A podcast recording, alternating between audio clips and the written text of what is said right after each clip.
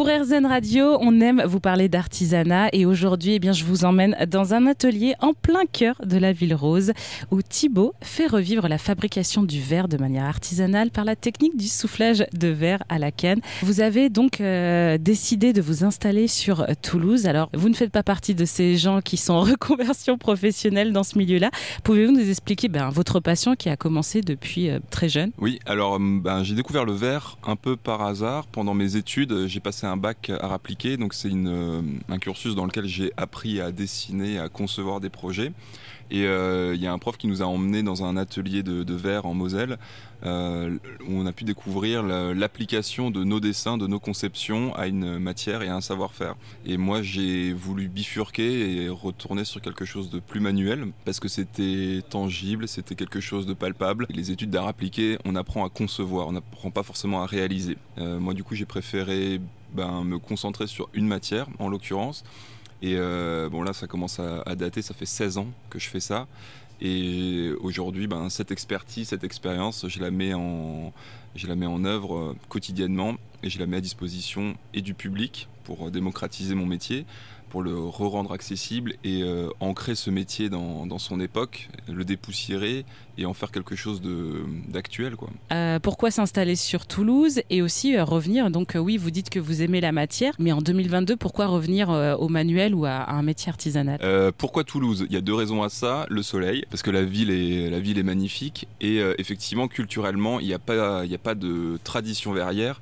Et moi qui suis alsacien d'origine, ben je, tout simplement, inconsciemment, maintenant j'en ai, je l'ai traduit comme ça, mais inconsciemment c'est une page blanche. C'est-à-dire que je viens où il n'y a aucune inertie de tradition qui viendrait freiner la créativité ou une nouveauté avec ce métier-là. En Alsace, peut-être, je sais pas, hein, mais peut-être qu'il y aurait eu euh, des, oppositions ou des conseils qui m'auraient fait euh, faire des choix plus tempérés vis-à-vis de certaines productions, vis-à-vis de certains outillages ou une configuration d'atelier. Euh, un souffleur de verre, c'est ça et pas autre chose. Alors que là, en fait, le souffleur de verre, bah, c'est moi. C'est moi qui, qui définis un cadre et il n'y a personne qui, va, qui va redire quoi que ce soit là-dessus. Parce que du coup, on propose quelque chose, il n'y a pas de jugement. En fait, c'est un, un merveilleux accueil qu'on a eu ici à Toulouse, justement parce que on est dans un cadre urbain. Cet artisanat-là, moi, je l'ai beaucoup découvert dans des cadres plus touristiques. Après, il y a, plein de configurations d'ateliers, plein de configurations d'entreprises, mais mon ambition, c'était pas de faire euh, de pas de cibler la, clientèle touristique.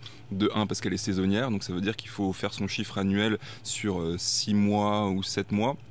Donc ça veut dire euh, faire du 7-7 et travailler d'arrache-pied, ensuite faire des, marchés de Noël, etc.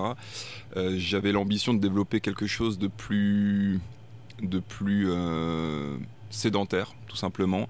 Et, euh, là, au bout de 5 ans, euh, ce choix-là nous donne raison parce qu'on est trois maintenant à l'atelier. Je viens d'embaucher deux personnes à la rentrée. Et le four tourne un quasiment 11 mois dans l'année, un peu plus de 10 mois. Voilà. On fait deux coupures, une fois à Noël, une fois en été, et on a suffisamment de travail pour travailler à l'année. Alors, euh, je voulais revenir venir un peu sur votre collection. Donc, comment on travaille cette collection? Comment on développe cette créativité? Euh, Toutes les collections, c'est moi qui les ai dessinées, c'est moi qui les ai mis au point, c'est moi qui ai choisi les couleurs, c'est moi qui ai réfléchi au réseau de distribution, etc.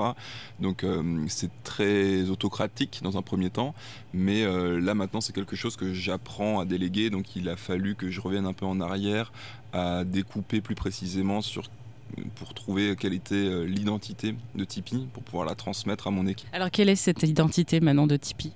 C'était assez difficile de mettre des mots dessus.